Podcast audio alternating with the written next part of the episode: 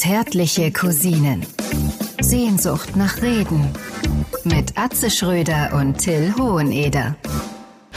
Christoph Daum hat, das wusste ich nicht mehr, aber ich saß äh, bei Inas Nacht, saß ich Backstage, reden wir sicher gleich nochmal drüber, äh, mit, wie heißt der, Angelika zusammen. Ja. Die ja früher Musical-Darstellerin war. Die kann singen und tanzen und Schauspielern und äh, sehr lebenslustige Frau. Und äh, sie sagte, und dann kamen wir natürlich auf das Thema, diese ominöse Pressekonferenz von Christoph Daum. Und Ja. dann sagte sie, plötzlich sagte er, ich tue dies, weil ich ein absolut reines Gewissen habe. Und dachte, ey, ich habe in meinem Kopf gekramt und habe gedacht, ach du Scheiße, das ist ja das Marshall-Zitat. Wie kann er sowas sagen? er hatte da, glaube ich, so ein bisschen die Kontrolle verloren. Ja. Äh, ja, und äh, ja, Christoph hat dann auch hat erzählt, wie alles dazu kam. Und jetzt, das ist doch auch, wie so oft, äh, was eine Kleinigkeit, durch die man sich in die Scheiße geritten hat. Ja, Äh, ja. Warte, wir starten, wir fangen ja gerade erst an. Äh, vielleicht Ja. als Schmankel vorneweg, das gibt's ja, ne? Es gibt ja, Ja, so, ja, so. Filme, äh, wo vorne erstmal zehn Minuten Handlung kommt und dann erst. Ja, Äh. die Kleinigkeiten, mit der man sich in Schwierigkeit bringt, kann manchmal auch irgendwo was zwischen 15 und 20 Zentimetern sein. Das ist, äh, Genau, so ähnlich wie bei Helmut Schmidt. Ab einem gewissen Alter kannst du jeden Scheiß raushauen. ja, und, und dazu rauchen wie ein Fabrikschornstein. Ja, man darf auch gern mal bei, äh, bei Franz Beckenbauer nachschlagen. Ja, oh Gott.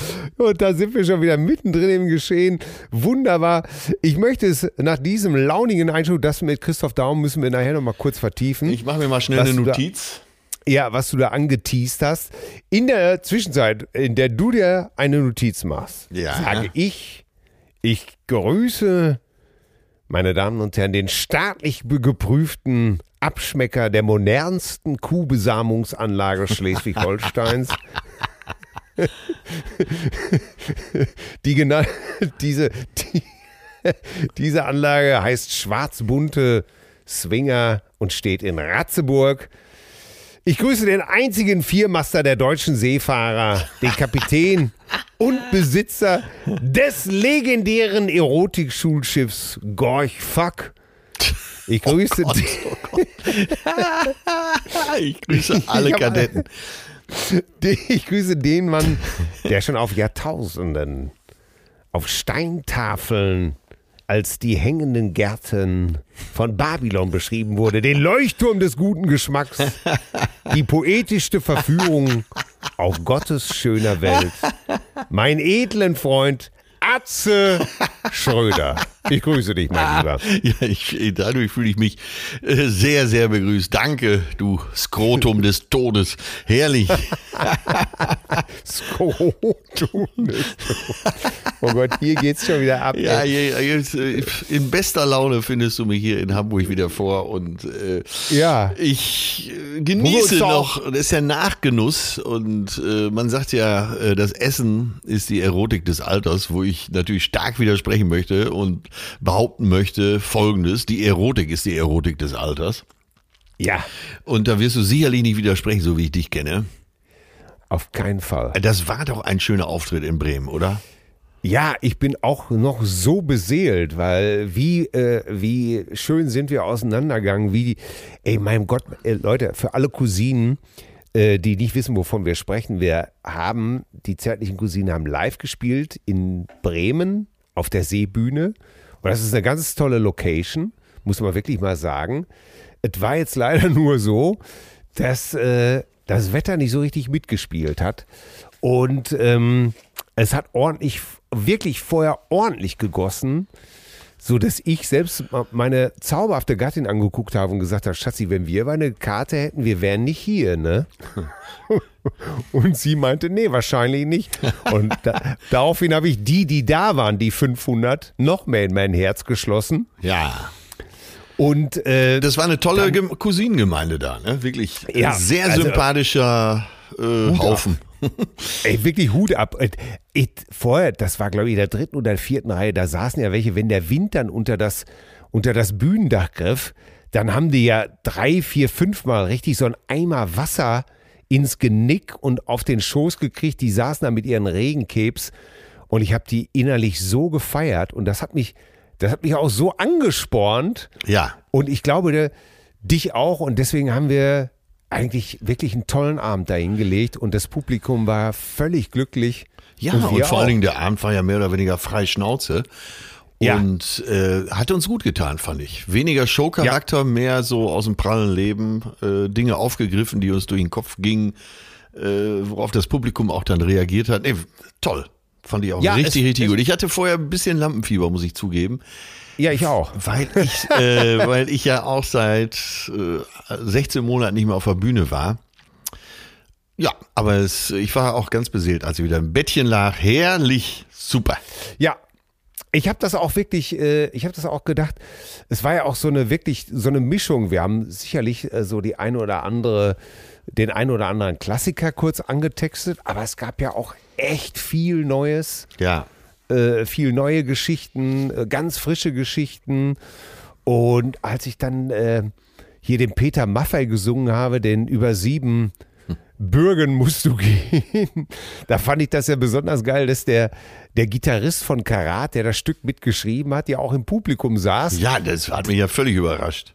Ja, der hat das dann gefilmt und hat das an seine Bandkollegen von Karat geschildert und hat mich später nochmal angerufen und hat gesagt, er hätte sich, er hätte sich beölt, den ganzen Abend einfach nur. Geil. Und der kannte, der wusste überhaupt gar nicht, was auf ihn zukam. Und da gab es ja, da waren so viele Überraschungen drin, ne? wo ja. man einfach dachte, irgendwie herrlich. Also nochmal, Dank an alle Cousinen, danke an den Veranstalter. Danke an dich. Das war wirklich ein toller, toller Abend, trotz des nicht gerade besten Wetters. Ja, vor allen Dingen, ich bin rechtzeitig fit geworden. Ich war ja zwei Tage vorher bei Inas Nacht. Ja. Äh, sabbeln, saufen, singen. Und äh, ich habe eigentlich zehn Jahre, lang, über zehn Jahre habe ich abgesagt. Die Sendung gibt es seit 2007, also knapp 14 Jahre. 165 ja. Sendungen haben die, glaube ich, bisher gemacht oder 170. Und ich habe jedes Mal habe ich abgesagt, wenn die mich angefragt haben. Dann die letzten Jahre hatte Ina immer selber gefragt, weil wir sind auch alte Weggefährten. Ja. Und jetzt bin ich auch wirklich mal hin und äh, ja, jetzt weiß ich auch wieder, warum ich immer abgesagt habe. Also es, es, ist wirklich so. Man nimmt dreieinhalb Stunden auf. Vor mir war Christoph Daum dran. Nein. Ein Dreiviertelstunde, ich ein Dreiviertelstunde. Ähm, ja, die Süße hatte sich schon ein oder andere Hefeteilchen reingeschwenkt. Und äh, ja, daraus wird, ich konnte es nicht glauben, ich habe es dann auf der Rückfahrt, habe ich es nochmal kontrolliert. Tatsächlich werden nur 60 Minuten daraus zusammengeschnitten. Heidewitzka. So, ich, also das kennst ja von Kölner Treff, dass so ein bisschen mehr aufgenommen wird oder von der NDR Talkshow oder ah. weil, weil Lanz das mal zehn Minuten länger macht. Aber, ey, zweieinhalb Stunden zu viel aufnehmen, also dreieinhalb Stunden, ey, das ist doch Tierquälerei, oder? das, das, macht man doch nicht. Ja, hast du denn dann auch angefangen zu spritten? Nee, ich habe gedacht, ey, wenn ich war es auch nicht mehr gewohnt. Ich bin das ja alles nicht mehr gewohnt, weil äh, ja, mittlerweile sitze ich auch ganz gern zu Hause. Aber äh, klar, freue ich mich, wenn es wieder losgeht. Aber wenn du da erstmal so mit Maske und allem bist du ja sechs Stunden da. Bah, Wahnsinn. Und ich habe gedacht, Wahnsinn. bevor ich jetzt hier müde werde und irgendwie einen raushaue, was mir nachher leid tut und die genau das reinschneiden, das weißt du dann ja, ja auch nie. Ja. Naja, auf jeden Fall war ich mit Christoph Daum da und äh, ja, er hat mir seine Biografie mit Widmung überreicht. Und Aha. die Bio, seine Biografie heißt immer am Limit. Und auf die Frage, warum heißt das Ding nicht Schnee von gestern, hat er gesagt, hat er gesagt, scheiße, scheiße, stimmt. Was ein geiler Titel. Ja, jetzt mal angerufen, du. Ja. Tonto. Ne? Weil wir, ne, ich meine, du hättest ihm den Titel geben können, ich hätte ihm das Buch doch schreiben ja, können. Ja, natürlich, natürlich. wie ist der denn, wie war denn drauf? Ist ist der, äh, Super. ja, ich versuche mich jetzt gerade schnell zu erinnern, was habe ich für Eindrücke? Ich habe damals nur bei der Pressekonferenz, bei dieser legendären schon gedacht, Junge, das ist, das, das kann nicht gut gehen. Egal, was du getan hast, das kann nicht gut gehen. Das sieht nicht gut aus. Ja, pass auf. Hat er das alles gut verdaut? Wie sieht er das äh, heute? Hat er darüber gesprochen? Total. Er ist äh, echt tief entspannt.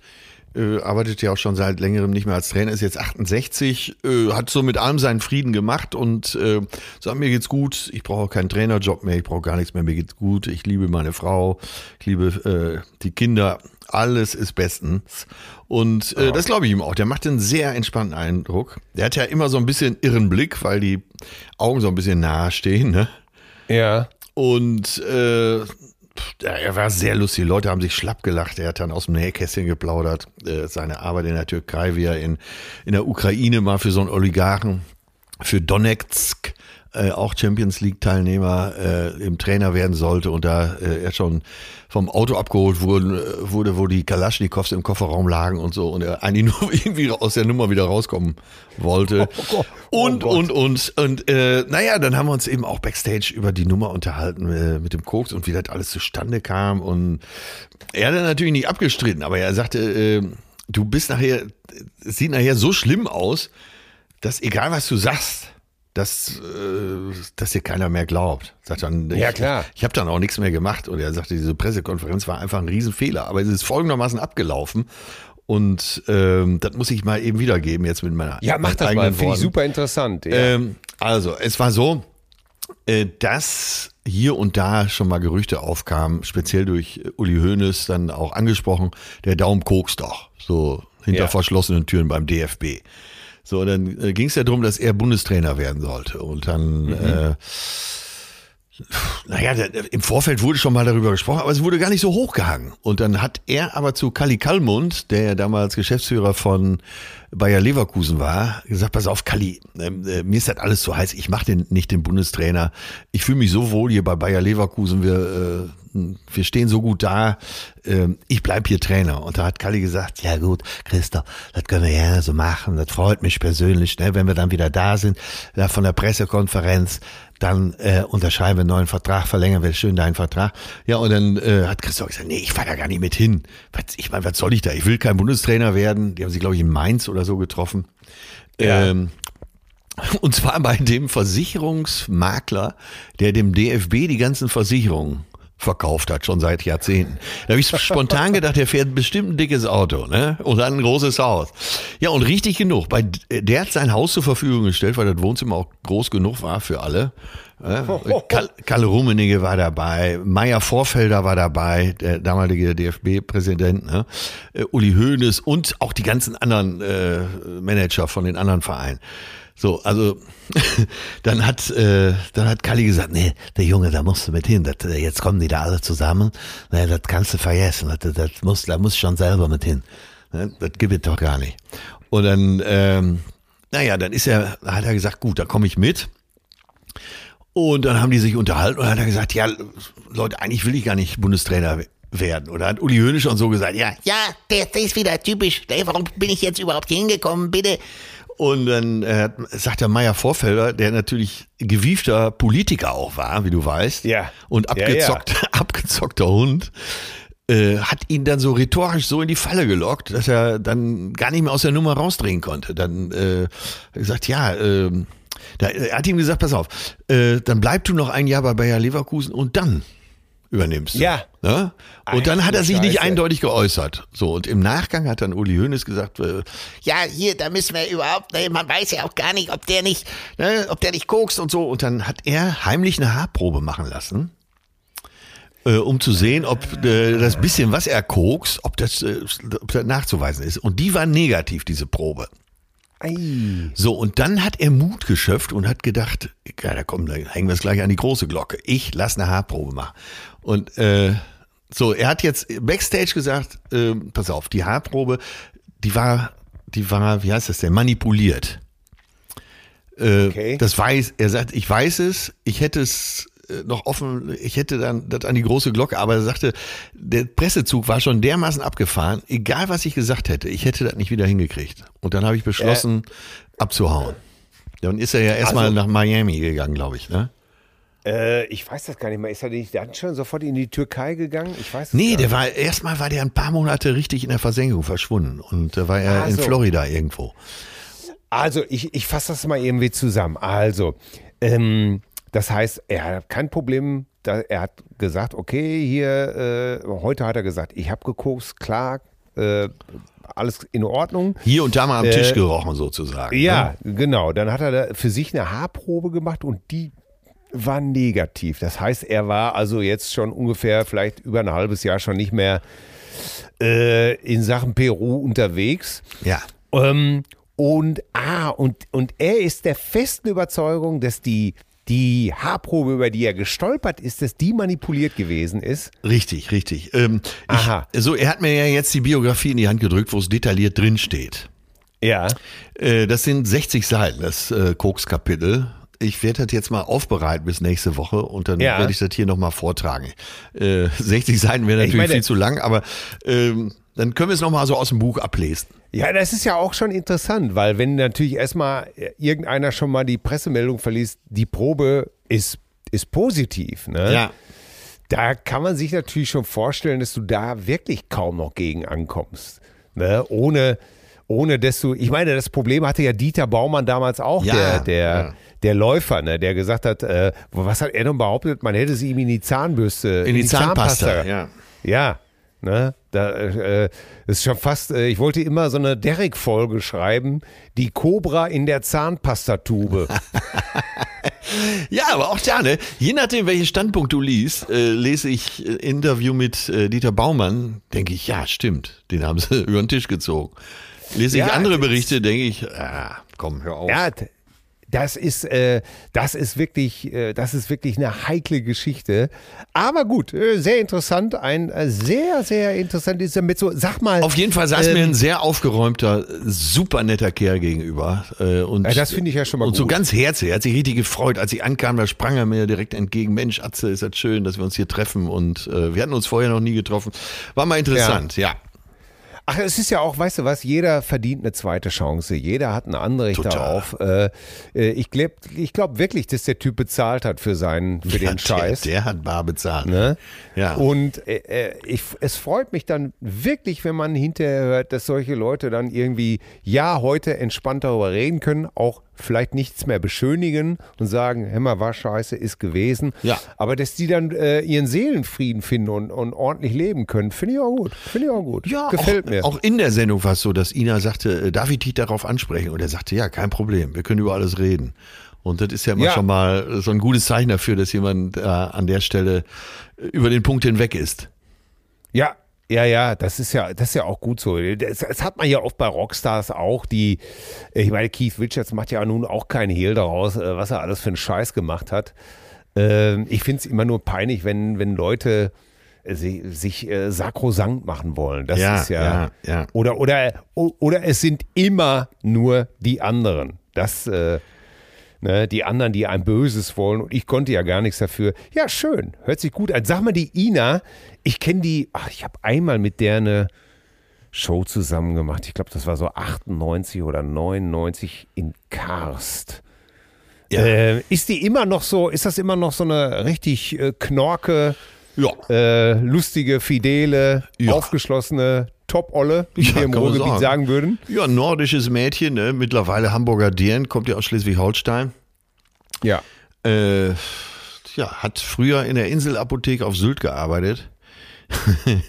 ja, und ist, äh, du weißt ja, was das immer für eine Granate war, ne? Hammer. Ja. Weil die ganze Szene hatte ja Granate die Zunge ist- raushängen, ne? Granate ist. Ja, äh, deswegen sei ja immer schon wahr auch, ne? Ja. Und Ja.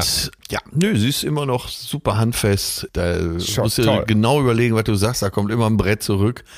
Ja, ja. Oder wie, wie weißt du noch, äh, wie wir immer im Savoy gesessen haben und da saß auch wirklich eine, eine klasse Frau an der Theke und ein Typ redete sich um Kopf und Kragen und ich weiß noch, das werde ich nie vergessen, ich nahm einen Schluck von meinem Champagner und du stießt mich an und sagte, hast du die beiden da beobachtet?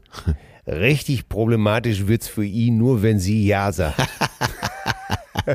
und ich glaube, so eine ist Ina auch, ne? Ja, ja, ja, das ähm, ja, Hammerbraut, Hammerbraut. Und, Probleme kriegt er nur, wenn sie Ja sagt.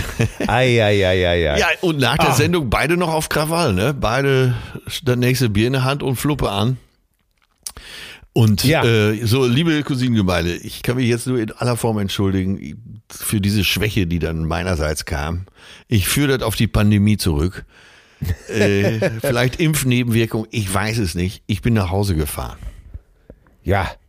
Du hattest ja auch noch, du musstest ja die, du hast ja an die Show schon gedacht, bitte. Stimmt, ganz Denn, genau. denn nach der Show ist, wie wir alle wissen, vor der Ja, Show. wenn ich so wenig zu tun hätte wie die, dann wäre ich auch noch stehen geblieben. Oder glaub mal bloß. Aber wirklich. Außerdem habe ich Ah. mich schon auf die nächste Woche gefreut, wenn wir zusammen sind und Ach ja. äh, dann uns Ja. wieder an Hotelbars vergnügen. Ja, da müssen wir ja auch Kraft sammeln. Apropos Kraft sammeln, ich möchte das auch hier gleich am Anfang mal kurz erledigen. Erledigen. Zur, letz zur letzten Folge gab es äh, Reklamation in Bezug auf Bruce Springsteen. Ja. Oder wie mein leider verstorbener lieber Freund Sir Peter Rüchel vom Rockpalast sagen würde, ja, liebe Freunde, Bruce Springsteen, der leider nicht im Rockpalast war. War er nie? War er nie? Nee, also Peter hat an ihm rumgegraben ohne Ende. Und ich glaube, er hat es in jeder Folge, also in jedem Rockpalast gesagt, leider konnten wir Bruce Springsteen nicht da haben. Aber wir haben Prince live aus Syracuse, New York, auf eine Leinwand in der Grugerhalle, auf eine Leinwand, die größer ist als alle Leinwände, die wir als Leinwände in der Gruger. Peter, der hat ja auch so umständlich immer wie so ein evangelischer Jugendpfarrer gesprochen. Aber das Lustigste ist, äh, jedes Mal, wenn wir zusammen saßen, hat er mich genau darum gebeten. Ey, kannst du mich noch mal parodieren? Habe ich wirklich. Hab Ja, und ihr wart ja so, gut befreundet, ne? Ja, und, und der konnte sich selber über sich kaputt lachen. Und das fand ich immer so toll. Über diese Leinwand auf eine Leinwand, die größer war und so weiter. Naja, auf jeden Fall. Schreibt uns nicht nur Cousine, ich, ich lese das jetzt hier von Cousine Bitte, bitte, Oliver bitte. vor, Ja. aber viele andere haben es auch angemerkt in der Facebook-Gruppe. Eine Anmerkung zur letzten Folge. Ihr habt beim Thema Corona-Maßnahmenverweigerer Eric Clapton und Bruce Springsteen in einen Topf geworfen. Das ist nicht korrekt. Eric gehört in den Topf, aber nicht Springsteen. Springsteen nimmt es eher zu genau mit den Vorschriften. Ah, okay. Und ich glaube, es ist, ob es wirklich Springsteen ist oder der Veranstalter oder der Staat New York, äh, das muss dann, das wird jetzt auch dann alles so ein bisschen vermengt. Aber auf jeden Fall nimmt man es dort eher zu genau mit den Vorschriften und hat Zuschauer, die nur mit AstraZeneca geimpft worden sind, den Zutritt zum Konzert untersagt. Siehst du. Da ihm beziehungsweise dem Veranstalter oder dem Staat oder der Gesundheitsbehörde angeblich die Impfwirkung, die Impfwirkung von AstraZeneca nicht ausreichend erschien. Aber auch das ist jetzt mittlerweile geklärt worden. Ja. Es dürfen auch, ich glaube, es war eine Gesundheitsbehörde, wo man sich vertan hat. Und mittlerweile darf man auch mit AstraZeneca durchgeimpft, glaube ich, zu den Broadway-Konzerten von Bruce Springsteen gehen. Wir wollten Bruce da nicht in diesen Topf werfen. Das war, glaube ich, eher mit einem Ohr mitgehört und dann im Eifer des Gefechts. ja, ja, ja, da ging es auch ganz rudimentär drum, dass, äh, Ja. dass sich alle äußern zu jedem Thema. Und Ja. äh, Bruce hat es wahrscheinlich gut gemeint. War er denn äh, vor seiner Karriere Vir Virologe oder zumindest Gynäkologe? Nein, ich glaube wirklich, das ist hier im, im Fall wirklich der Veranstalter oder die, Ja. ähm, die, die Gesundheitsbehörde des, der, der Stadt oder des Staates New York war. Und äh, aber du weißt ja, wie das ist. Ja. Wenn, wenn ich ein Konzert mache und der Sound ist scheiße, dann heißt es hinterher, ja, wir waren bei Till, der Sound war scheiße. Ja. Da- Dann heißt es nie, dann heißt es nie, dass die technische Anlage vielleicht nicht gut war, wofür du auch gar nichts kannst Ja. in einigen Fällen, sondern das bleibt ja einfach an dir kleben. Ne? Und ich glaube, in diesem Fall ist es so mit Springsteen wahrscheinlich ähnlich gewesen. Auf jeden Fall, Leute, danke, dass ihr uns Ja, ja, ja, immer mitdenken, Wir haben, super. wir haben das gelesen und wir finden das dann auch okay, dass ihr uns darauf hinweist. Absolut, So. absolut. Äh, Gerade in meinem Fall, ich äh, schnapp ja solche Sachen auf und rühre die dann mit unter. Äh, ein großer Freund des Boulevard.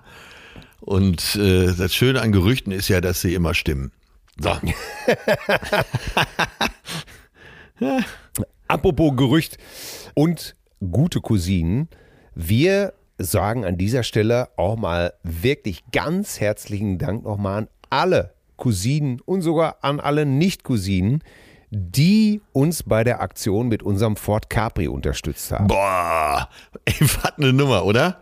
Ey, unfassbar. Ich bin, ich war wirklich, ich hatte wirklich, als ich es gehört habe, das ist kein Scheiß, äh, ich hatte wirklich Tränen in den Augen. Wirklich. Ich habe gedacht, boah, das gibt's doch gar nicht. Hammer. Was Ja. war passiert? Ja, wir haben ein, äh, in Zusammenarbeit mit Straßenklassiker und Radio NRW haben wir uns überlegt, äh, Flutopfer nur spenden, kann sehr schön sein, aber was können wir noch als Anreiz bieten? Dann hat äh, der liebe, der nicht genannt werden möchte, äh, den Ford Capri zur Verfügung gestellt und Ja. Äh, Ja, und dann haben alle munter mitgemacht, weil es gab ja die Chance, durch Spenden an dieser Verlosung teilzunehmen. Und jemand aus Arnsberg, ich habe den Namen leider vergessen, du weißt ihn noch, Janusz. Janusz, ähm, hat ihn gewonnen, war schwerst aus dem Häuschen. Wir haben mit ihm gesprochen Jo. über Radio NRW. ja, und eine der schönsten Aktionen, die ich jemals miterlebt habe, muss ich schon sagen. Ja, wirklich, dass wir da diesen Pool bilden konnten, die diese Aktion nach vorne getreten haben. Wir haben natürlich gesagt, okay, wir sind das Aushängeschild, wir treten das Ding nach vorne, dass ihr alle mitgezogen habt.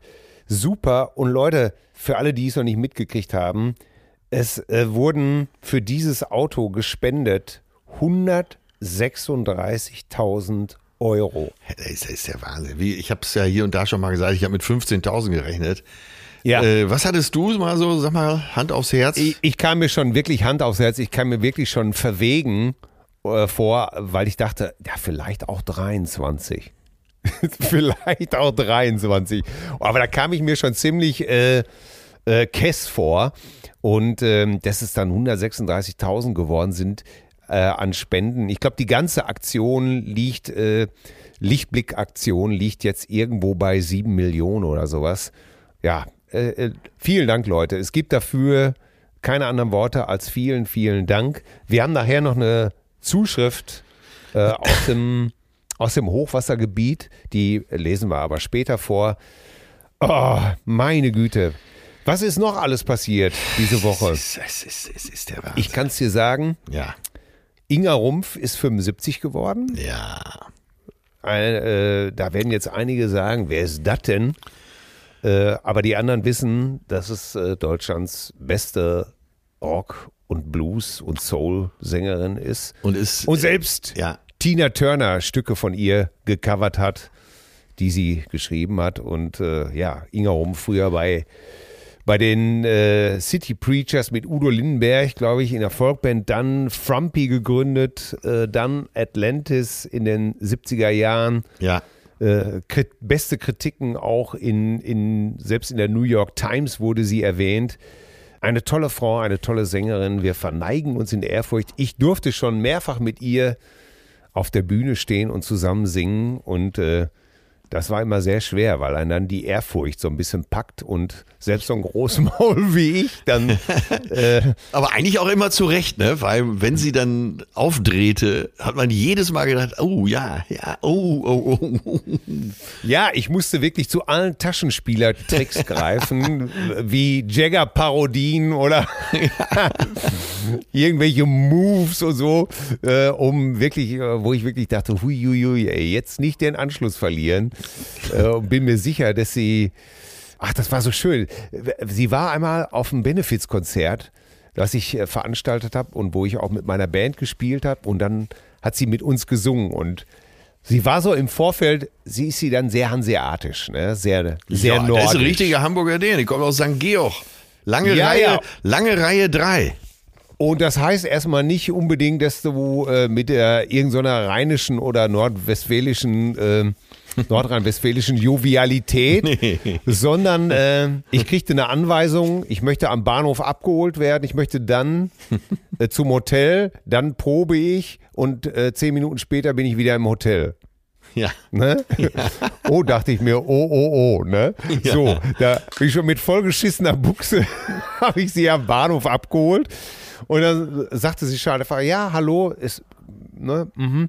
nee, ich möchte jetzt doch nicht ins Hotel, wir fahren gleich zum Proberaum, dann sind wir schnell fertig. Ja. Okay. So, Proberaum in so einer alten Industriegelände, so, wir kommen rein, die Jungs alle auf halb acht, so. Alles klar, Madame. Ey, ganz straighte Ansagen, ganz Profi, ne? So, äh, Bad Case of Loving You. Nicht mehr erzählt, dass sie mit Robert Palmer gearbeitet hat, äh, im Studio gestanden hat oder nein, Bad Case of Loving You, Tonart sowieso, a one, a two, a one, two, three und ab der Luzi so. Dann wurde sie, irgendwann brach sie ab und sagte, okay, die Stelle nochmal.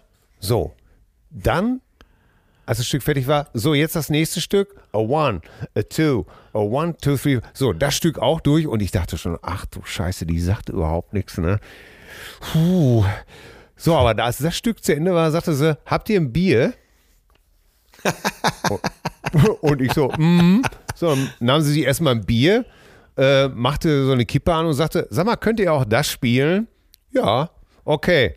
One, two, three. So, zwei Stücke mehr sagte sie, sag mal, habt ihr noch ein Bier? und dann hat sie geschlagene, also hat sie doch fast über eine Stunde mit uns gejammt und gespielt und hat sich schön zwei Bierchen gezuschelt, hat ein bisschen geraucht und so, ne? Und meinte dann irgendwann, das war das höchste der Anerkennung und ich war totglücklich. Sag mal, wieso könnt ihr diesen alten Scheiß so gut spielen? Ah. Ne, diesen, diesen 60er 70er, diesen Beat, so weißt du, dieses, und das konnten wir ja mit den Altobellis wirklich gut, ne? Ja, ja. Und dann habe ich ihr gesagt, ja, äh, ich sag, weil ich diese Musik äh, sowas von inhaliert habe, ja, wahrscheinlich deswegen. Und weil ich diese Musik liebe. Ja, und dann war sie zufrieden und sagte, so, gut, jetzt möchte ich ins Hotel. Aber mein Gott, ey, hatte ich, da sind mir auch wirklich drei Zentner Schweiß durch den Klempner Pfirsich gerauscht. Herrlich. durch die Maurer Gletscherspalte, weil die wirklich so, so nordisch, so ganz hanseatisch, ne?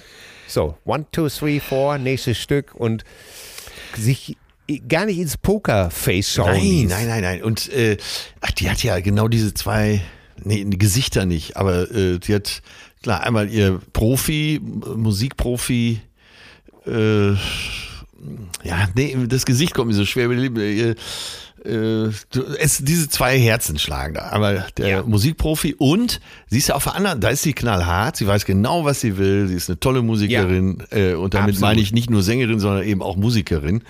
Ja. Und auf der anderen Seite ist sie dann, wenn sie privat ist, ja so zauberhaft und herzlich, also einer der Ja. herzlichsten Menschen überhaupt, sensationell, ja. Finde ich auch. Ja, muss man, muss man wirklich sagen. Äh, äh, ist ja egal, ob die sich ans Klavier setzt, ob die die Gitarre rausholt oder die kann ja auch Akkordeon spielen. ja, Äh, Klavier. ja. Es ist einfach, äh, meine Herren Gesangsverein. Ja, das, ihr, äh, ihr erstes Instrument war Gitarre, obwohl Mutter hätte gern Geige gesehen. Mhm. Aber sie hat sich einfach durchgesetzt, da in der langen Reihe in St. Georg damals. Und Vater hat nie erzählt, dass sie Rocksängerin ist. Das war ihm immer zu peinlich. Er hat immer gesagt, die singt Schlager. Ach, Ihr Vater war übrigens auch Akkordeonist und äh, Musiker, ja. Wahnsinn. Ja, ja, ja, das ist, ach Gott, ey, ist, äh, wenn, wenn wir beide jetzt in Schwärmen kommen von Inga Rumpf, dann bleibt kein Stein mehr auf dem anderen. Aber Leute, hört's euch nochmal an. Das, das nimmt euch so die Sohlen aus den Schuhen. Hammer. Ja. Ja, äh, also von da aus an dieser Stelle auch die zärtlichsten Grüße und noch eine gute Gesundheit. Äh, auch allen empfohlen, das Interview mit ihr äh, bei Spiegel. Im Spiegel. Ähm, Ah. da äh, wurde sie darauf angesprochen, MeToo, Sexismus und so. Und da meinte sie, ja, ich hatte es ja nie ganz so schwer, war erstmal als nordisches Mädchen, da ist man ja Ansage gewohnt. Und äh, meine Mutter hat mich da auch immer schon ange, so eingenordet und dann wurde sie gefragt, was ist denn der beste Spruch so für Frauen, um sich zu wehren? Außer Pistole geschossen, ich bin immer mit einem saftigen Hau ab gut klargekommen. Das kann man sich auch. Ja, und wirklich, äh, we- wenn man, die gibt ja auch nie an. Weißt du, irgendwann, äh, du weißt ja, ich bin dann so ein Fanboy, ne? Und dann habe ich natürlich gedr und gedreht. Hast ja, wie, du, äh, äh, äh, Robert Palmer, du hast mit dem gesungen? Ja, natürlich war ich im Studio da und da. Ich sage, jetzt sagen mir nur noch, dass du Keith Richards kennst. Ja, natürlich. Ich war mit Keith und Ronny, oder kannst du dir ja vor- vorstellen, dass ich dann schon äh, einmal schon intern wiederbelebt werden musste. Genau, Herzklappenabriss. Riechsalz für, für Herrn Hoheneder. äh, seine Idole wurden erwähnt. Und äh, ja, ja, sicher mit Keith und Ronny im Studio. Und jetzt, glaube ich, auf ihrer neuesten LP äh, sind da auch äh, die Bonustracks drauf. Äh, die damals bei dieser Session entstanden sind. Ja. Mit Keith Richards und Ronnie Wood im, im Studio mit Robert Palmer. Und äh, ja, man kann wirklich nur. Ja, wir quatschen uns hier schon echt auf Inga West. Ich, ich weiß nur, egal, äh, ob das Lindenberg war oder Kurt Kress, der ja auch mit ihr bei Atlantis zusammengespielt hat. Äh, Die reden, alle- oder Jean-Jacques äh, Kravetz, die reden ja alle nur in höchsten Tönen von ihr, ne? Das, Ja. Es gibt keinen echt guten Musiker in Deutschland, den man so kennt, der nicht tiefsten Respekt hat. Ja, absolut. Ich weiß sogar mal, äh, jetzt äh, kann ich auch noch mal erzählen, wir waren einmal, haben wir, ach, ich weiß nicht mehr, ich glaube, bei der Hanse Merkur äh, so eine Session gespielt. Und da ich mich mit Joost Nickel, einem Ja. von dem, dem, einem der besten Schlagzeuger Deutschland, ich glaube jetzt bei auch bei Jan Delay, früher bei Inga in der, Ja, Band. ja, ja. Äh, äh, mit Joost Nickel habe ich mich an die Köppe gekriegt, wie die Kuhglocke am Anfang von Honky Tonk Woman geht. Oh Gott. Ja, weil er sagte, sie ging, nee, die geht so, äh, und ich sagte, nein, die geht andersrum. äh, ta 1000 Euro ist flogen hier. Was? Ich? Das 1000 Euro? Nein. Und es stellte sich heraus, äh, wir hatten beide recht. stellte sich tatsächlich heraus, wir hatten beide recht. Er, äh, er fängt so ungefähr an, wie Jost es sagt, es geht dann aber weiter, so wie ich es sage. Ey, ich find, diese Kuhglocke bei Honky Tonk Woman ist der Grund, warum ich nie mit dir zusammenspielen werde. Ich weiß, spätestens bei Honky Tonk Woman würden wir uns total in die Köpfe kriegen. Ja, das ist also, ja, das ist äh, und, und wer hat sie gespielt? Der Produzent Jimmy Miller. Und weiß gar nicht, was er damit angerichtet hat. Nee, äh, weil äh, selbst Charlie ist mit dieser Kuhglocke nicht klargekommen. Nie glücklich geworden. und, und ist einfach da reingestolpert. Deswegen fängt das Stück ja auch so Stimmt, äh, mit, diesem, stimmt, oh mit, mit diesem äh, mit diesem reingestolperten Drumbike an, weil Charlie auch nur die, die, die Kuhglocke gehört hat und gedacht hat, was will er von mir? Ey, stell dir mal vor, Achtung, ich suche Streit. Äh, stell dir mal vor, eine richtige Band hätte die Nummer gespielt. Ey, wie geil das gewesen wäre. Nee. Doch. Nee, weil dann hätte dann es ja nicht so kaputt geklungen. Ja. Ja, egal. Das, Dann hätte es ja, das Ja. ist es ja eben. Ne? Ja, ja. Äh, dann, dann, die hätten es ja dann richtig gespielt. Und das, äh, dann, dann klingt es ja eben wieder nicht so genauso. Ich suche mir Stuart- eine der tausend Versionen der Welt, suche ich mir raus und werde sie demnächst vorschlagen hier für unsere Ich Liste. hab mir- und es wird du, ich nicht hab- die von den Stones sein. Ja, ist alles in Ordnung. Ich weiß ja, äh, ich weiß ja, dass du von den Jazz-Schlagzeugern kommst. Und äh, ich sag dir aber, was Stuart Copeland gesagt hat. Stuart Copeland, den du ja als Schlagzeuger auch nicht schlecht findest. Ja. Ne? Der hat gesagt, erst, äh, erst als alter Mann weiß ich solche Leute wie Charlie Watts und Ringo Starr erst richtig zu schätzen. Ja, bei Ringo Starr So. bin ich dabei. Bei Charlie Watts ging es wahrscheinlich Ja. um irgendwelche Grundstücke in äh, Südengland. so, von der So. Musik weg, sonst äh, Ja. quatschen wir uns hier wieder fest. Nein, aber das war, das war ja, das war ja, das war ja äh, notwendig. Das war Ja, einfach von der mal- Glocke zur Kuh. Ja, dass wir einfach mal eine Frau würdigen hier, Ja. die so ein bisschen unterm Radar fliegt. Äh, Immer auf man- dem Weg zum Weltstar. Ja, und nach wie vor. Ja. Äh, in dem Fall darf man sagen, 75. Geburtstag. Äh, von den zärtlichen Cousinen, tiefste Verneigung. Unbedingt. Sag mal, wie sind wir denn eigentlich nochmal auf der Seebühne auf das Thema sieben Tage, sieben Köpfe gekommen? weißt du das? Das, we- weißt du was, das ist ein absolutes, absolutes Mysterium.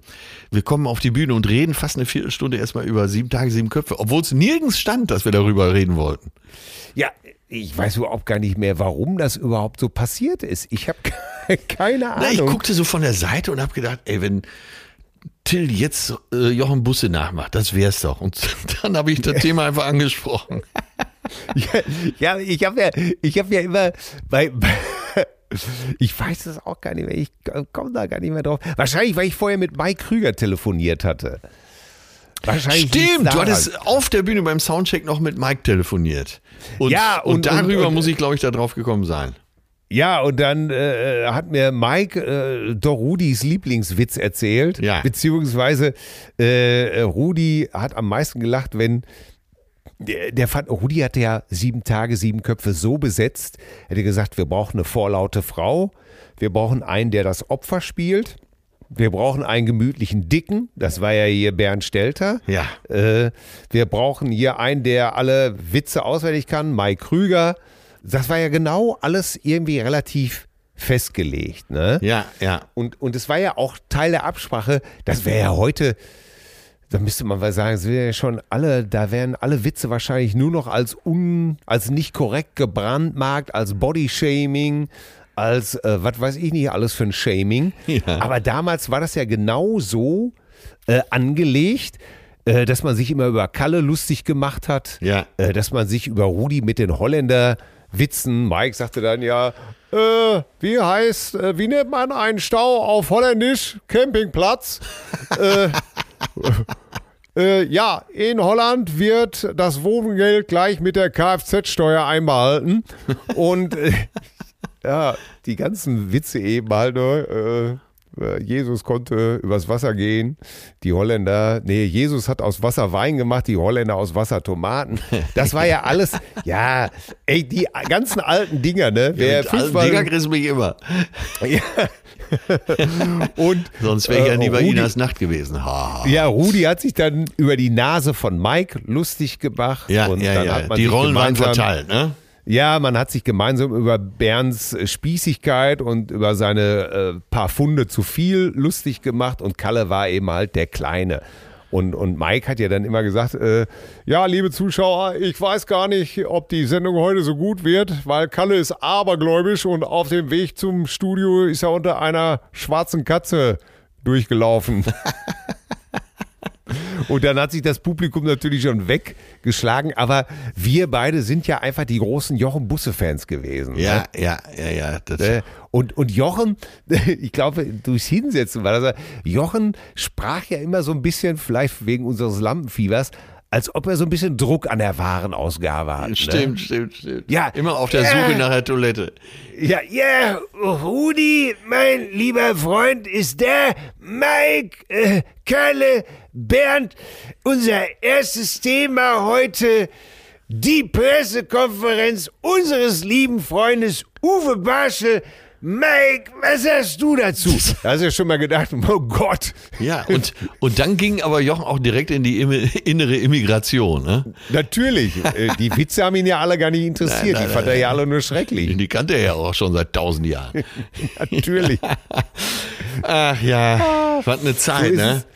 Ja. Mann, äh, Mann, kannst- Mann. Das ist, Kannst du heute wahrscheinlich, äh, es wäre mal interessant, ob man so eine Sendung heute noch in irgendeiner Form so ähnlich lancieren könnte. Äh, ach, ich war ja bei vielen Versuchen dabei, sowas nochmal wieder auf die Beine zu stellen. Zu viert, dann Atzes Woche, wo du mit deiner Band auch dabei warst. Oh.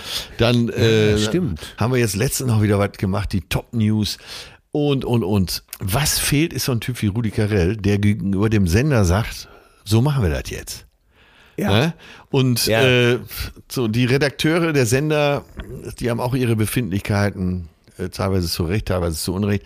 Und das verhindert dann so einen Durchmarsch. Und wenn du aber jemanden hast wie Rudi Carell, eine Legende, der sagt, so wie sie es gemacht, Schnauze hier. Ne? Und da, das, das, daran hapert's. Es müsste jemand sein, der wirklich so eine hohe Reputation hat, dass ihm keiner reinquatscht. Und ich weiß nicht, ob es das überhaupt noch gibt. Ich weiß auch gar nicht, ob der Markt noch so ist. Wenn ich ähm, jetzt die neue Show von Joko, äh, ich weiß gar nicht, ist, ähm, irgendwie mal klaut wer Jo- klaut mir, wer, wer klaut mir die Show? Oder Das wer ist- stiehlt mir die Show? Oder wer sowas, stiehlt mir ne? die Show? Ja, ey, wenn ich die Sendung sehe, da äh, wirklich innerlich äh, führe ich da Freudentänze auf. Nicht, weil ich da hin möchte oder weil ich der typische Seher von sowas bin, aber ich sehe einfach an dieser Show, dass bei Florida TV, der Produktionsfirma von Joko und Klaas, da sind Ja. so viele engagierte junge Autoren und engagierte Producer und die alle was wollen und die, die alle was Neues wollen, die das Fernsehen von gestern auch so ein bisschen verachten. Und das siehst du dieser Show an. Da ist quasi an jeder Ecke trieft die Kreativität raus und, und der Aufbruch und äh, klar, man kann das Rad nicht neu erfinden, aber dieses Engagement, das merkst du dieser Show an und ich bin total begeistert. Das strotzt vor Kraft und überall spritzt der Bratensaft raus. Also ganz toll. Echt? Ja, das äh, muss ich mir, wenn du das so lobst, äh, Hammer. Nein, Ich, ich, ich, ich, ja, ich weiß, weißt du, ich finde es immer so komisch, weil du wirst es nicht glauben, aber ich habe gestern Abend um halb zwölf das erste Mal seit drei Wochen wieder den Fernseher angemacht. Habt ihr wieder Strom? Ja, ja Entschuldigung. ich, ich, äh, ich hatte, ich habe einen Schüttelscheck reingereicht. ich ich habe wirklich den Fernseher mal wieder angemacht und äh, da ist mir wirklich aufgefallen, sag mal, wie, wie lange habe ich jetzt kein Fernsehen mehr geguckt? Ja, ich, ich übernehme das schon ein bisschen. Meine Kinder gucken gar kein Fernsehen mehr. Es hat überhaupt gar keine mehr Bedeutung mehr. Ne? Und ich merke dann auch, dass ich tatsächlich, was weiß ich, dass ich eine Arte-Dokumentation, die mich interessiert hat, über die Kings, glaube ich, die habe ich einfach auf YouTube geguckt. Weil da stehen die ja auch. Ja, ja. Und äh, ja, und dann machst du den Fernseher gar nicht an, sondern äh, setzt den guten Kopfhörer auf, da ist der Sound dann auch gleich besser. ja. Und äh, ja, super, ne? Und das Erste, was ich morgens mache, ist, äh, wenn ich das Laptop öffne, dann gucke ich mir die Tagesschau an. Aber ich mache kaum noch den Fernseher an. Guckst du noch Fernsehen? Lineares Fernsehen nicht, aber Netflix, Amazon und Co. rauf und runter. Und wie du schon sagst, äh, bei den neuen Smart äh, TVs kannst du einfach dann von deinem Handy rüberwischen auf den Fernseher, hast du YouTube auf dem Fernseher. Äh, ja, und dann genau wie du. Guck mir da die Dokus an, teilweise ganze Filme. Letztes noch Mulholland Drive gesehen mit Naomi Watts. Ah, also, mein Gott, ach, wie heißt die andere Schauspielerin denn noch da? Ist da?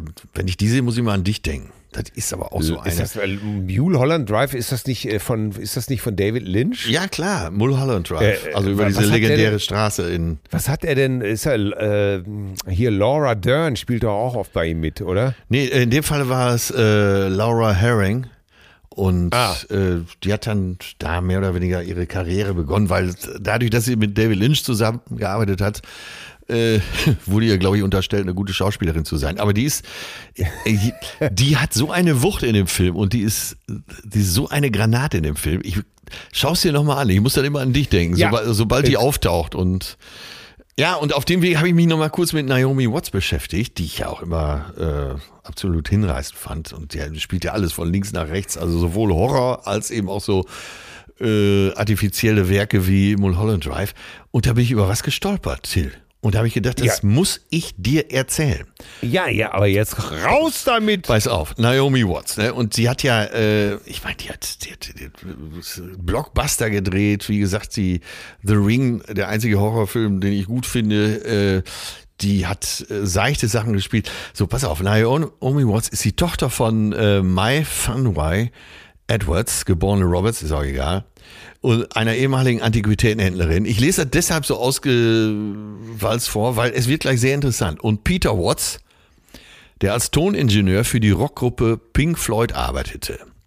Aha. In ihre in England geborene Mutter erlebte in ihrer Kindheit mehrere Jahre in Australien. Watts Großvater mütterlicherseits stammte aus Wales und ihre Großmutter war gebürtige Australierin. Also verliert man schon langsam den Überblick.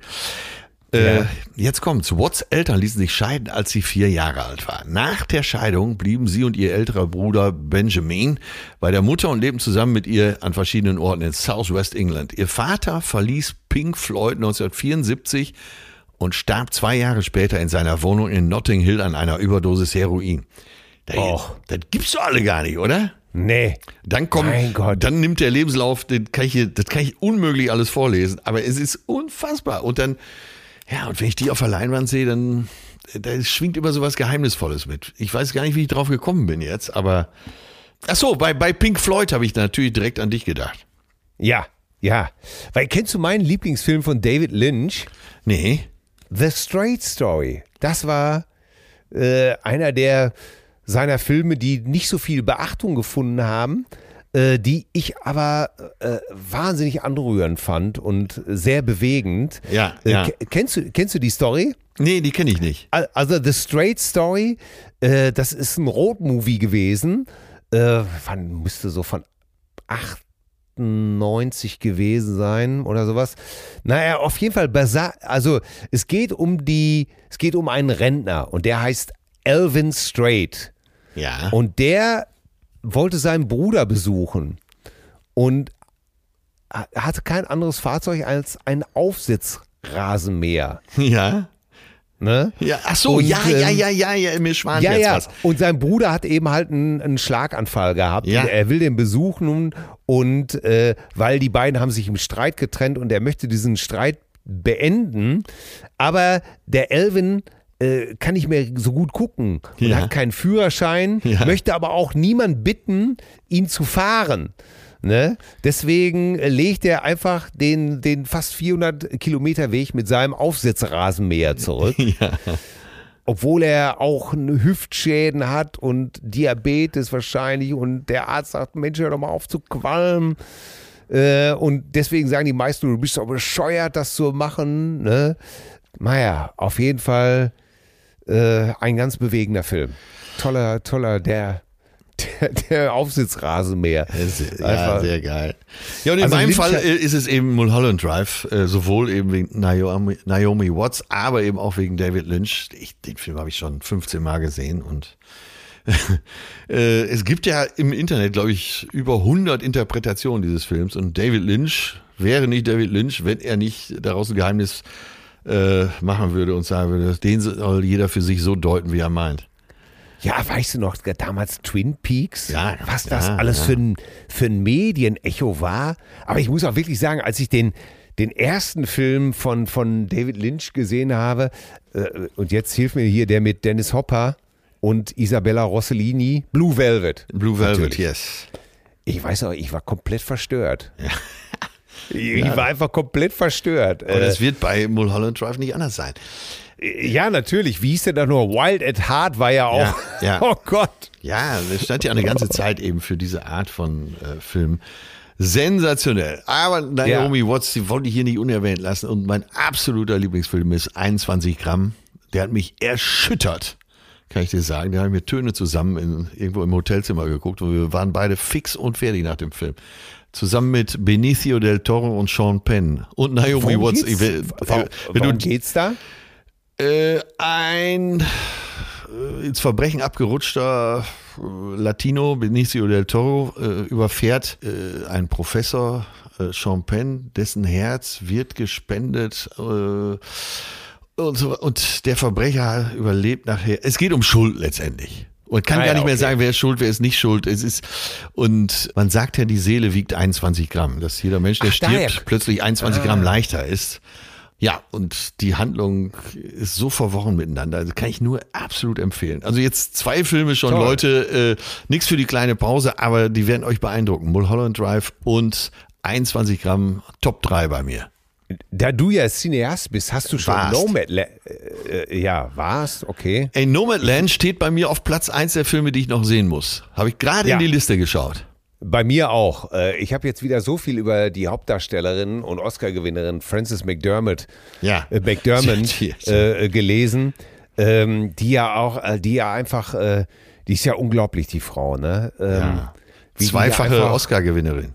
Ja, und kommt da einfach ungeschminkt Ja. äh, und zeigt einfach, Leute, es geht auch anders. Ich bin so, wie ich bin. Bubs, äh, akzeptiert das oder lasst es einfach sein. Ja. Das ist toll, wenn man immer wieder Beispiele findet äh, für Leute, äh, wo man einfach sagt, du muss ja jeder selber wissen, aber ich, äh, ich äh, tacker mir nicht den Busen an und klebe mir noch Klebestreifen dahin und dort mit und, und äh, mach dieses und jenes, sondern ich bin einfach Frances McDermott und ich gehe da so und so. Ja, sie sagt ja immer, ich bin kein Promi, ich bin Schauspielerin. Ja, jeder soll das machen, wie er Ja, für richtig ja. hält.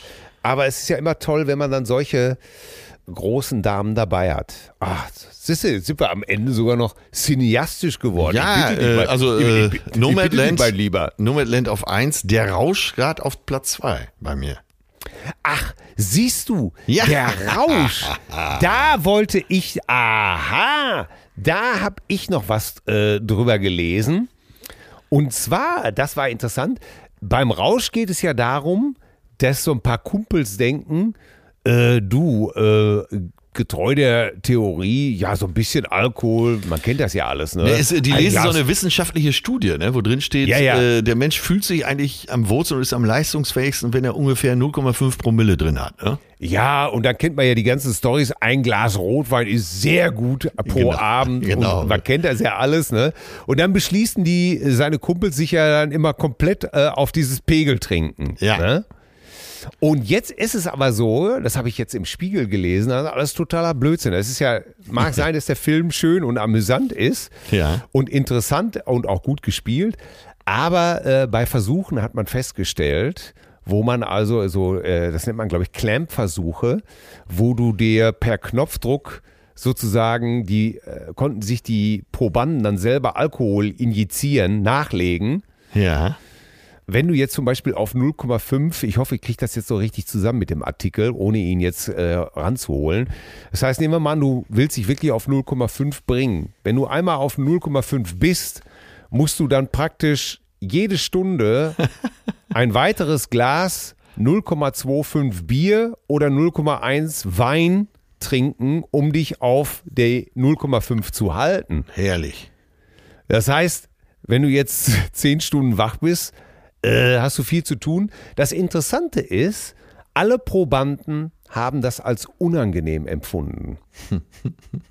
Das Einzige, was sie als Genuss empfunden haben, war das Hochfahren auf die 0,5 Prozent. Du, deswegen. Äh?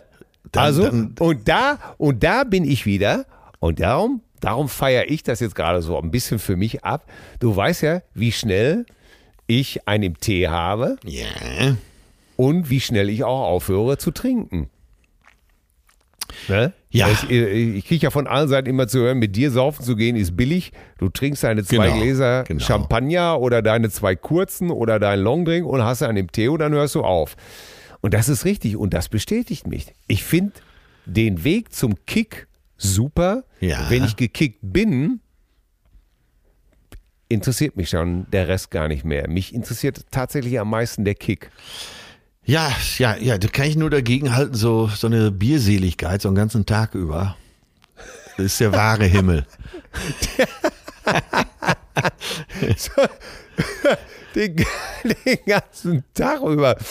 Oh Gott, ja. Ah, so ein Äh, gepflegter und übrigens- Frischhoppen und man hält so, man hält so den ganzen Tag so, man schüttet immer nach. Der Klügere kippt nach. Ja, ja. Äh, und dann, äh, ja, dann so nach zwölf Stunden die letzten beschworenen Freundschaften, große Liebe, herrlich. gelallte Schwüre. Genau. Im, äh, wie hieß es noch bei Grönemeyer mit Alkohol? Gelallte Schwüre im halbdunklen Licht. Äh, ich trinke mein 40-prozentiges äh, Gleichgewicht oder sowas. Ja, Ähm, ja. Freundschaften und andere Lügen. Ja, es ist übrigens ganz klar erwiesen, äh, Alkohol ist einfach überhaupt nicht gesund. Punkt. Nee, das ist ja in dieser Sendung bei Maischberger, wo ähm, Wolfgang Völz Drietendick da im Simulator alles weggekloppt hat. äh, da war ja ein Spielverderber in der Runde und das war ein Mediziner, äh, eben auch ein Forscher und der sagte immer wieder, äh, Leute, ihr könnt reden, wie ihr wollt, es bleibt ein Nervengift. Ja, es ist toxisch. Und selbst kleinste Mengen sind einfach schädlich. Ja. Da, da kannst du dir dein ein Glas Rotwein oder äh, für viele ist es ja doch eine Flasche Rotwein am Abend, kann doch nicht schaden. Genau.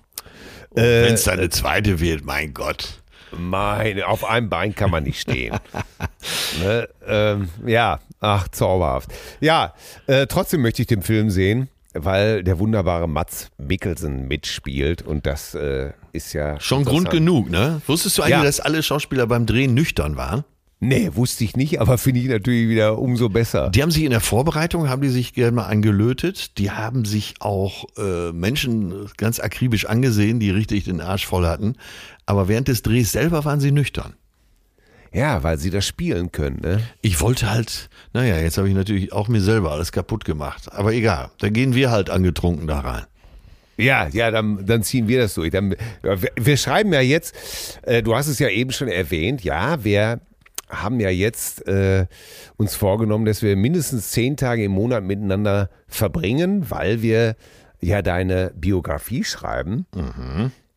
Und äh, dann machen wir das einfach. Dann bringen wir uns immer auf Flughöhe. Also das klingt doch einfach mehr als vernünftig, oder? Ja, ich glaube, oh Gott, mir tut jetzt schon alles weh. Aber zu Recht. Aber ach schön, es werden wieder.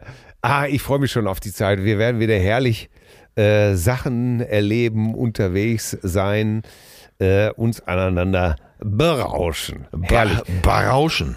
Jetzt waren wir äh, schon bei, äh, jetzt waren wir ja schon bei Film, jetzt äh, vorher waren wir bei Musik. Äh, was sagst du ganz kurz am Rande?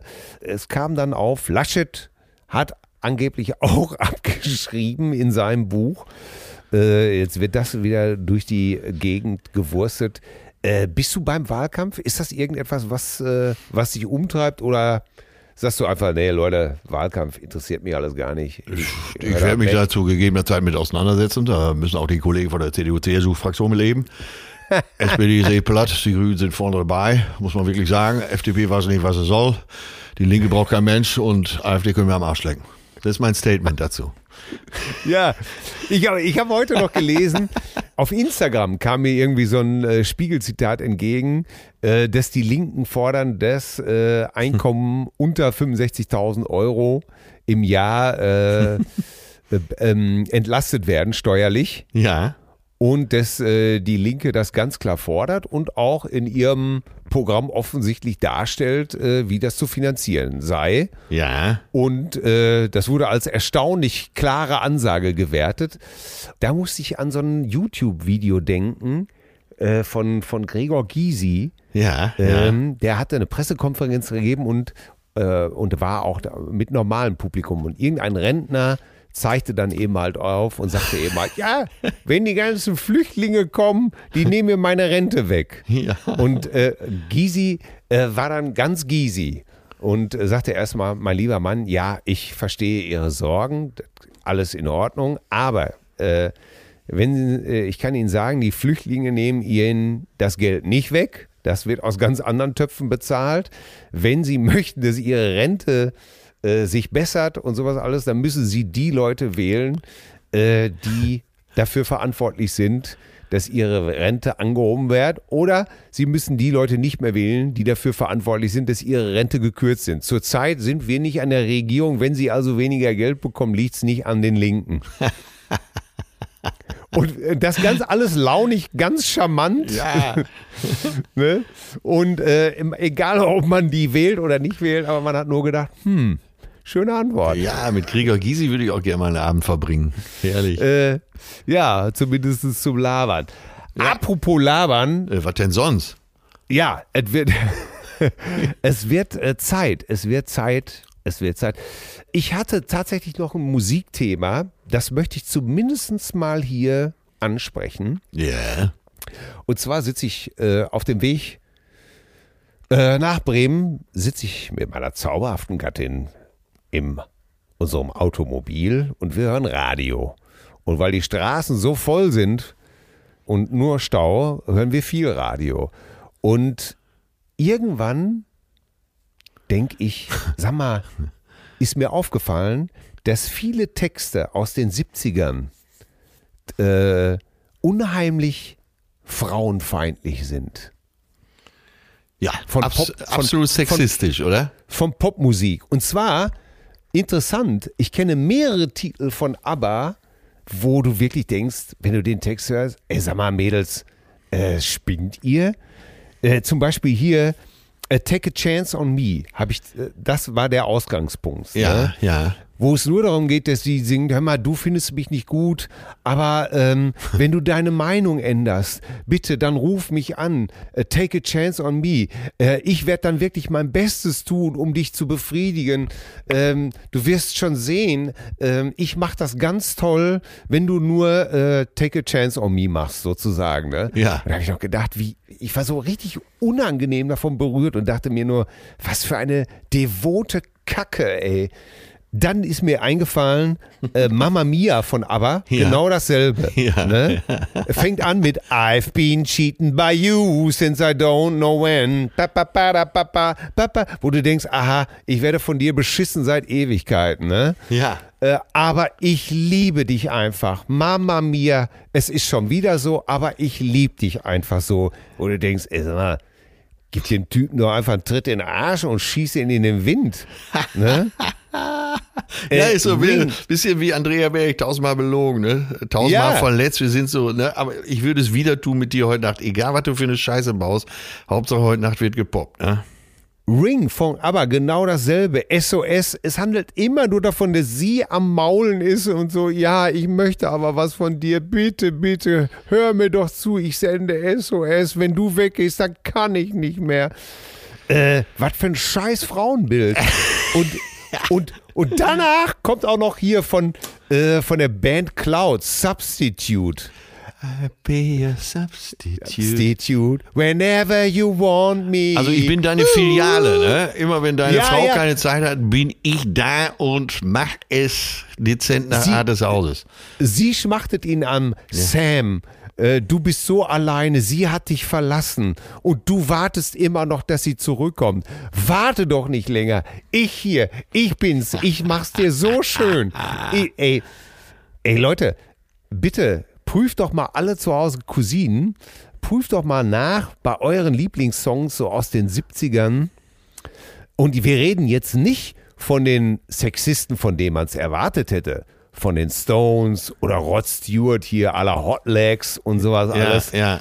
Äh, oder Led Zeppelin äh, von den, von den Rock-Machos. Ja. Sondern da finde ich das Interessante, so aber und so, weißt du, so diese eher spießige Popmusik, wie sehr die auch das Frauenbild verzerrt oder transportiert der damaligen Zeit, ne? Ja, ja, ja, ja. Deshalb habe ich ja von Lily Allen hier mal den Song vorgeschlagen, It's Not Fair. Wo, Ja. die, wo die darüber singt, dass er ihr ja die Welt zu Füßen legt. Er, der, er hört so gut zu, er ist so ein feiner Kerl. Aber sobald es in die Kiste geht, bringst du es nicht. Und er kommt immer sofort. Und da singt sie It's Not Fair. You never, Ja. make, you never make me scream. You never make me cry. Und das, äh, und das sagen wir als Obercousinen. Ja. Als Mann hat man eine Verpflichtung, die Frau glücklich zu machen.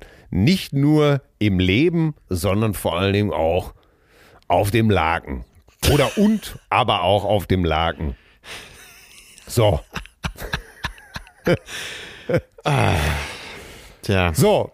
Ähm, jetzt, ähm, It's Not Fair. jetzt, ja, jetzt kommen wir, wenn wir schon bei dem Thema sind, kommen wir zu unserer Spotify-Liste. Du gibst, Digga. Ich gehe. So, Ich habe drei Ausweis. Äh, wenn einer von denen jetzt bei dir dabei ist, dann kann ich schnell noch ausweichen. Okay. Ja, der Bassmann von ZZ Top, Dusty Hill, ist gestorben. Stimmt. Okay, wir kommen uns Und, nicht in die äh, Quere. Ich habe ZZ Top immer geliebt. Äh, früher. Äh, heute nicht mehr so. Aber äh, so, so Alben wie Rio Grande Mud, äh, Tres Ombre, Eliminator. Mein Lieblingsalbum ist tatsächlich Deguello. Und ähm, ja, ZZ Top, es klingt so einfach, ist aber musikalisch definitiv was für Fortgeschrittene. Und äh, das klingt alles immer so einfach, ist es aber nicht. Ich will nur eine Anekdote. Billy Gibbons wurde jetzt, Ja. der Gitarrist von ZZ Top, wurde jetzt nach dem Tod gefragt, ob er ihn vermissen würde und, und als Musiker ein Mensch. Und er sagte, ja, äh, es würde sich immer die Waage halten äh, zwischen Tränen und Lachen. Und auf jeden Fall äh, wäre jetzt äh, eine, würde Ihnen eine Anekdote einfallen. Und zwar wären Sie neulich noch im Studio gewesen Ja.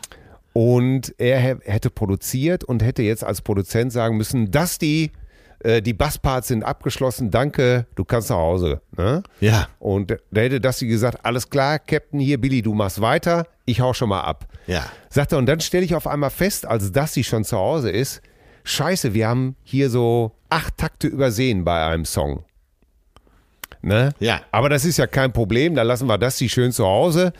Äh, sagte er, dann hätte er einfach zu so einem Typen gesagt, äh, zum Toningenieur, hör mal, du kannst doch auch spielen, dann spielst du eben die acht Tage, äh, die acht Takte. Ne? Ja. Und sagte, drei Stunden später mussten wir alle feststellen, dass wir es nicht hingekriegt haben.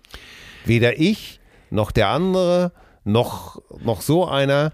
Es klang einfach nicht richtig. In, Punkt. In, in der Rockmusik war es doch überwiegend so, wenn man nach äh, durchwachter Nacht im Studio nochmal jemand anrufen musste, da war es ja fast immer der Bassist, ne?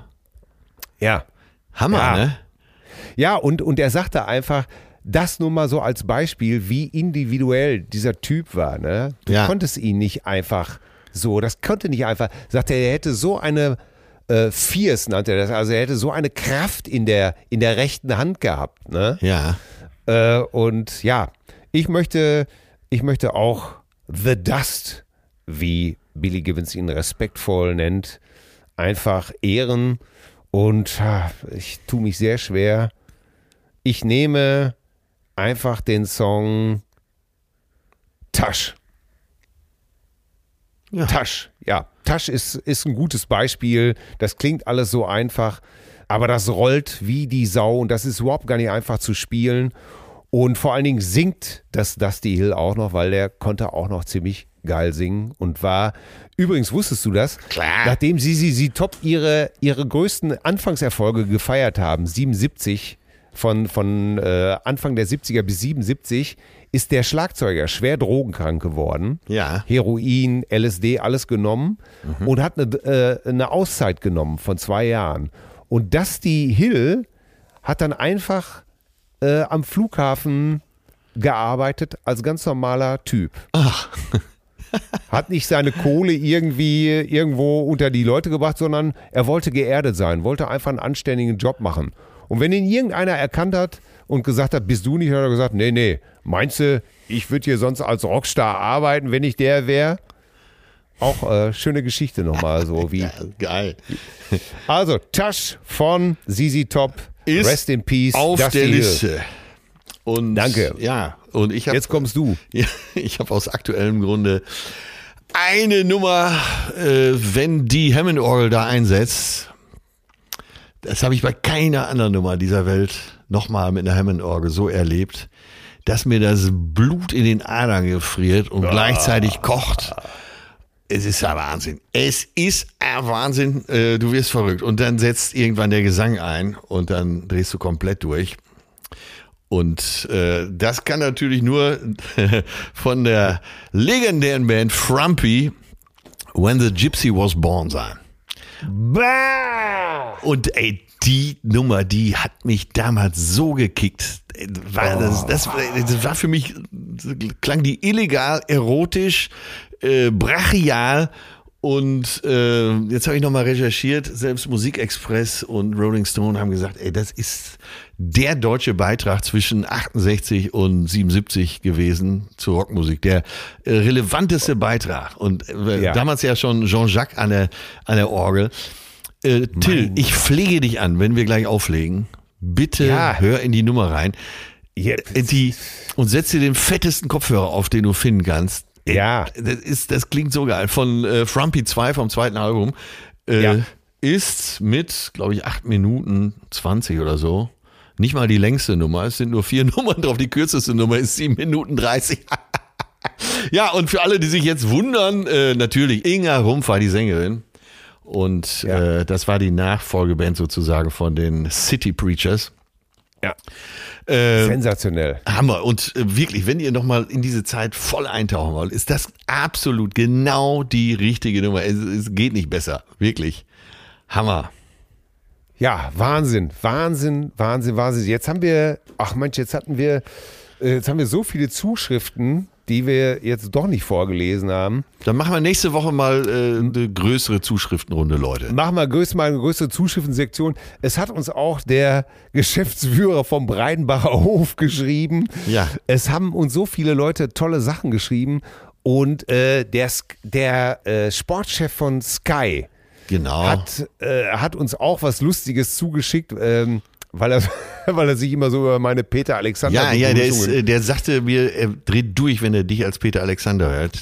Also, also ganz lieben Shoutout. Beim nächsten Mal musst du unbedingt, äh, er hat eine Nummer ausgegraben, wo Peter Alexander rappt. ja, ich habe sie gefunden. Ich freue mich drauf. Ich freue mich Ich drauf. habe sie, ich hab sie gefunden und habe ich schon ich, äh, zwei Herzen schlagen in meiner Brust. Einmal nachträgliches Fremdschämen und äh, wirklich äh, die Befürchtung, werde ich die nächsten Wochen noch äh, ohne Angst einschlafen können, wenn ich an diesen Titel denke. Sehr gut. Und äh, ja, die schönen Zuschriften sparen wir uns dann tatsächlich äh, äh, fürs, äh, fürs nächste Mal mit auf. Es, es hat äh, sehr viel Spaß gemacht, mit dir zu sprechen. Wir sehen uns in zwei Tagen Digga, Alter, Digga, Digga, Digga. Mach's gut. bis dahin. Ich verbleibe mit einem original mexikanischen Mexiko Mi Amor. Gut. Du, da freue ich mich aber und sage einfach Servus und ich gratuliere. Sorg beim Abschied, leise Servus, Leise Servus. nicht Adieu, auf Wiedersehen. Diese Worte tun so weh. Drum sag's beim Abschied, leise Servus. ja, mach's gut, Digga. Ja, Digga, Alter, Digga. Ciao, tschüss. Ciao, tschüss. Zärtliche Cousinen. Sehnsucht nach Reden. Mit Atze Schröder und Till Hoheneder.